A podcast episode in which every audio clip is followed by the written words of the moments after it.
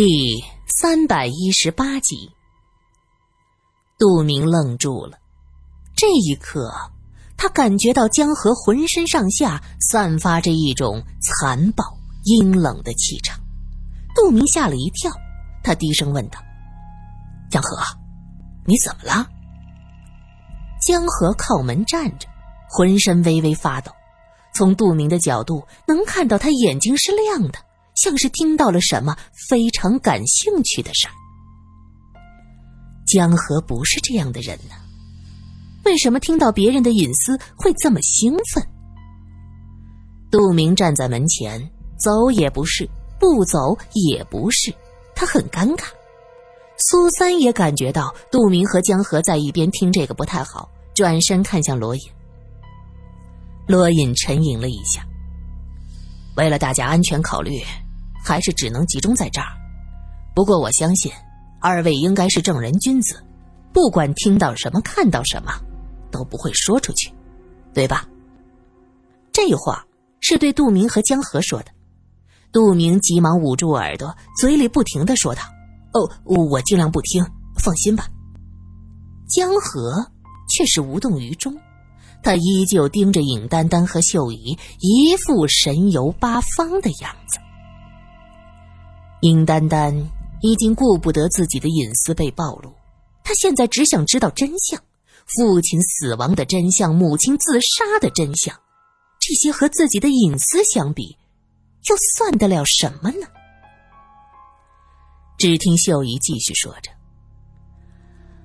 原来是这样。”你在骗我呀！秀姨说这话的时候，声音低沉，很是感慨。尹丹丹双手紧紧的握在一起，她不知道该说些什么。苏三轻轻的搂着她的肩膀，示意她不要紧张，轻松一些。秀姨，我只想知道真相。秀姨苦笑了一下，喃喃的说道。那些事儿，我是真的不想提呀。秀姨的话，把大家带回当年的那个下午。这一天，尹先生再一次单独带着尹丹丹上山去玩小林在家里找不到丹丹，他问秀姨：“妈，丹丹小姐去哪儿了？”秀姨想了想，指着后面的山说道。上山去了吧？小林的脸色瞬间就变了。秀姨以为儿子是因为丹丹出去玩不叫上他而不开心，她也没当回事儿，就去忙自己的工作去了。小林想起自己曾经看到的那一幕，他越想越觉得不对劲儿。可尹先生是个大人，自己又能怎么样呢？他看了看院子，发现石桌上有盘桃子。盘子里放着一把水果刀。小林将水果刀拿在手里，就一个人出门向山上走去。他找到尹先生父女的时候，他们正在桃林里。尹先生靠着树站着，不知道在做些什么。小林是男孩子，从小被父母教育过，他一眼就认出。尹先生到底在怎么做？这绝对不能忍！丹丹是他最好的朋友。一瞬间，所有的热血冲到了脑袋上。小林将手背在后面，手里紧紧的握着水果刀。他大叫一声，冲了出去：“先生，你在做什么？”尹先生愣了一下，他没想到自己的好事儿会让人破坏。再一看。原来是秀姨家的小东西，他狞笑了一下，哼，小男孩也很好玩的。于是他指着小林：“你过来，叔叔这儿有好玩的东西。”小林生气的指着尹先生：“你是坏人，我要去告诉太太。”尹先生想不到这小孩子还懂这些，他急忙提上裤子喊道。小东西，你敢！尹丹丹不知道爸爸为什么要这么做，可是他不喜欢，他非常的不喜欢，看到小林冲出来，就喊着小林的名字往他那边跑。殷先生哪敢让俩孩子跑了呀？丹丹不懂，可小林懂。万一和尹太太说些什么，自己就完了。那么大的家业，他就一点儿也拿不到了。于是他连忙去拉尹丹丹的手，尹丹丹啊的大叫了一声。小林以为他伤害了丹丹，冲上去猛地将一刀就扎在尹先生的胳膊上。尹先生气疯了，他没想到自己会被一个十多岁的孩子伤到，他放弃了尹丹丹去抓小林。可小林动作灵活，在林间小路跑来跑去，窜来窜去。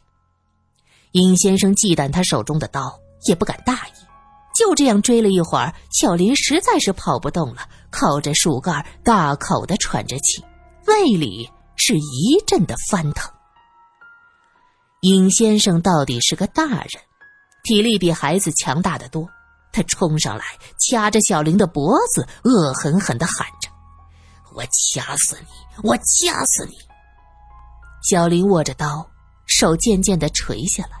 就在这个时候，跟在后面的丹丹一把夺过小林手里的刀，接着回手就扎向尹先生的腹部。尹先生双手掐着小林的脖子，他根本就来不及躲闪，肚子上挨了一刀，疼得他立刻倒吸了一口凉气，松开了小林。小林大口的喘着气，他顾不得去摸自己被掐的脖梗，对丹丹大喊一声：“丹丹，一起上！”两个孩子趁着尹先生挨了一刀，捂着肚子的时候，一起用头撞了过去。桃林边的小路本就狭窄，尹先生啊的一声，退后几步，站立不稳，直接摔进了山谷里。小林和丹丹手拉着手，站在路边看着尹先生像个大麻袋一样咕噜噜的滚下去。小林轻轻的擦了擦丹丹的泪水。好了，你不要再害怕了，他不能再伤害你了。尹丹丹本来松了口气，听到小林的话，喉咙里一阵干呕，大叫一声，晕了过去。小林也是个小孩子，他没办法搬运尹丹丹，就只能坐在地上，让丹丹的头靠在自己的腿上，等着他醒过来。也不知过了多久，风轻轻的吹在两个人的脸上，尹丹丹的碎发被风轻舞着，一些发丝贴在脸上。小林伸手将丹丹脸上的发丝拂去，他的手指。接触到丹丹的脸，他觉得不对劲儿。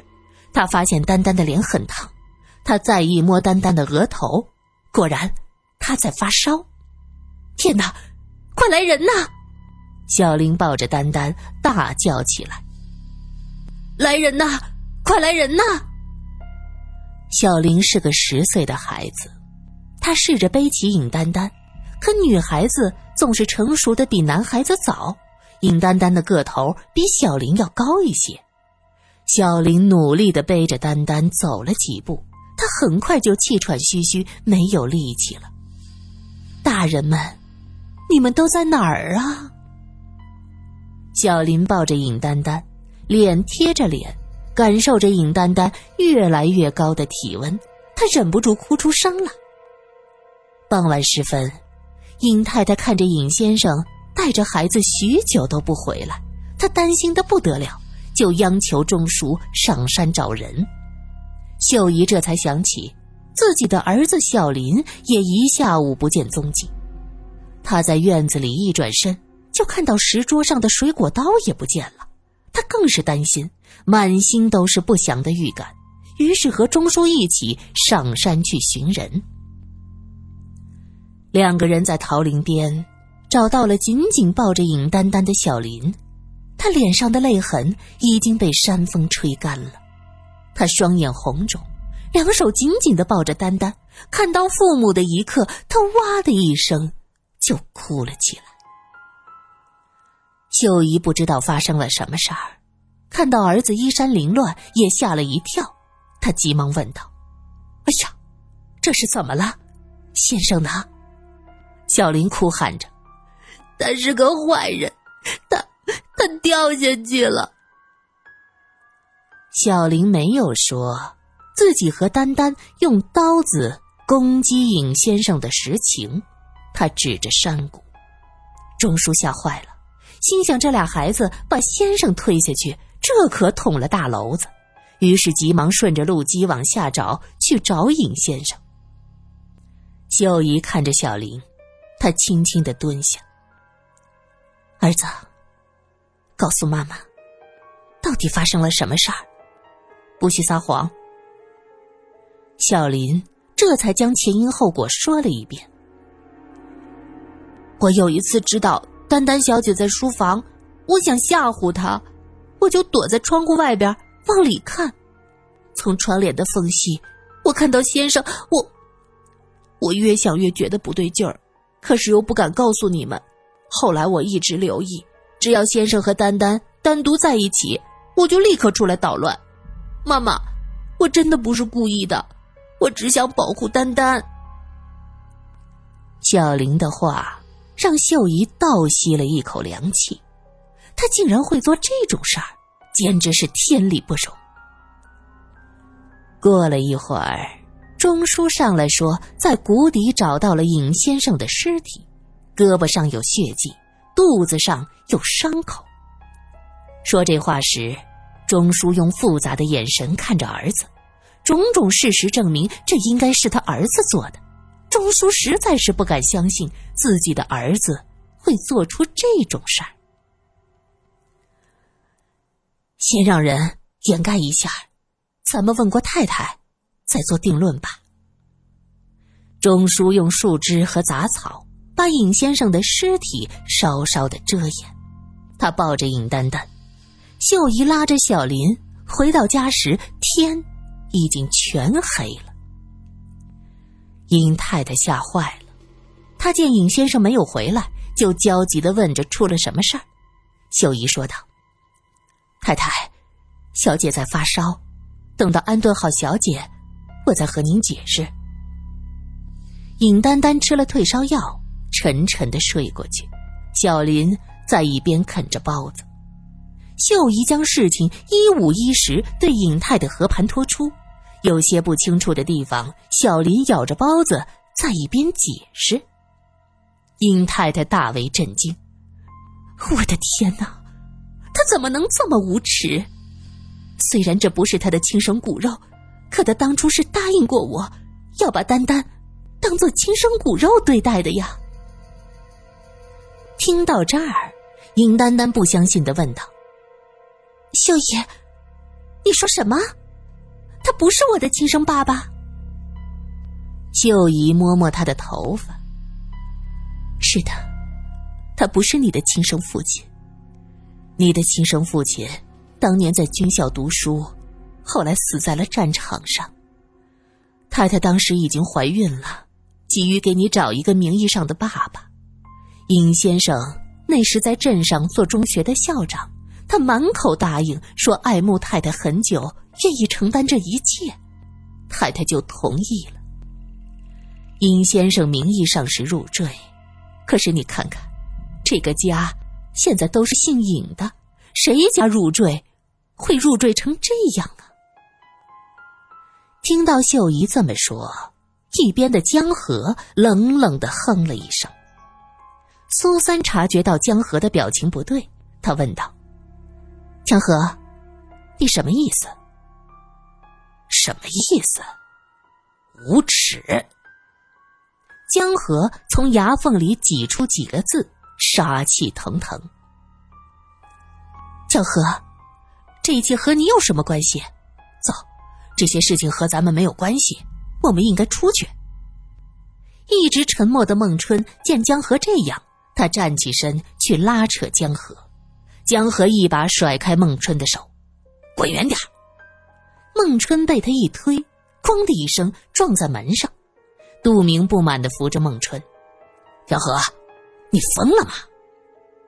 江河真的像疯了一样，指着秀姨喊道：“于是，你们就将他随便的埋在地底下，对不对？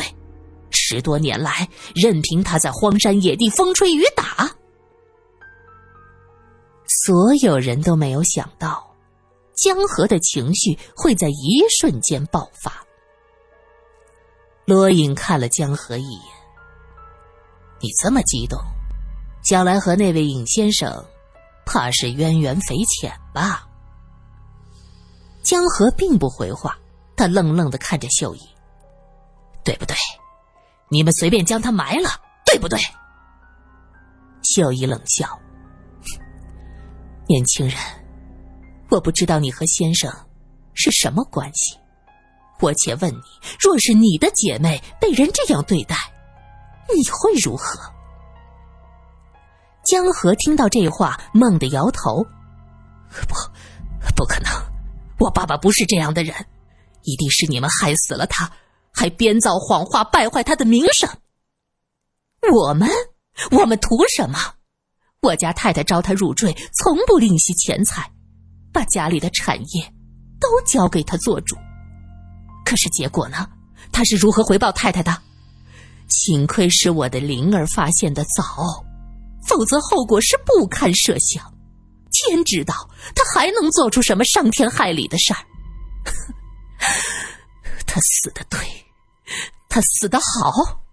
我们，我和太太和我家阿忠，没有人对不起他，他竟然还来索命，真是做人是恶人，做鬼是恶鬼。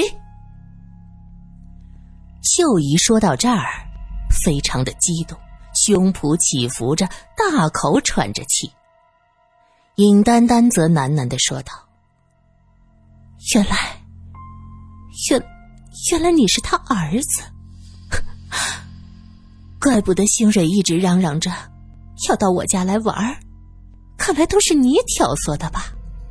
你怎么知道我爸爸？啊，不知道尹先生在这儿？”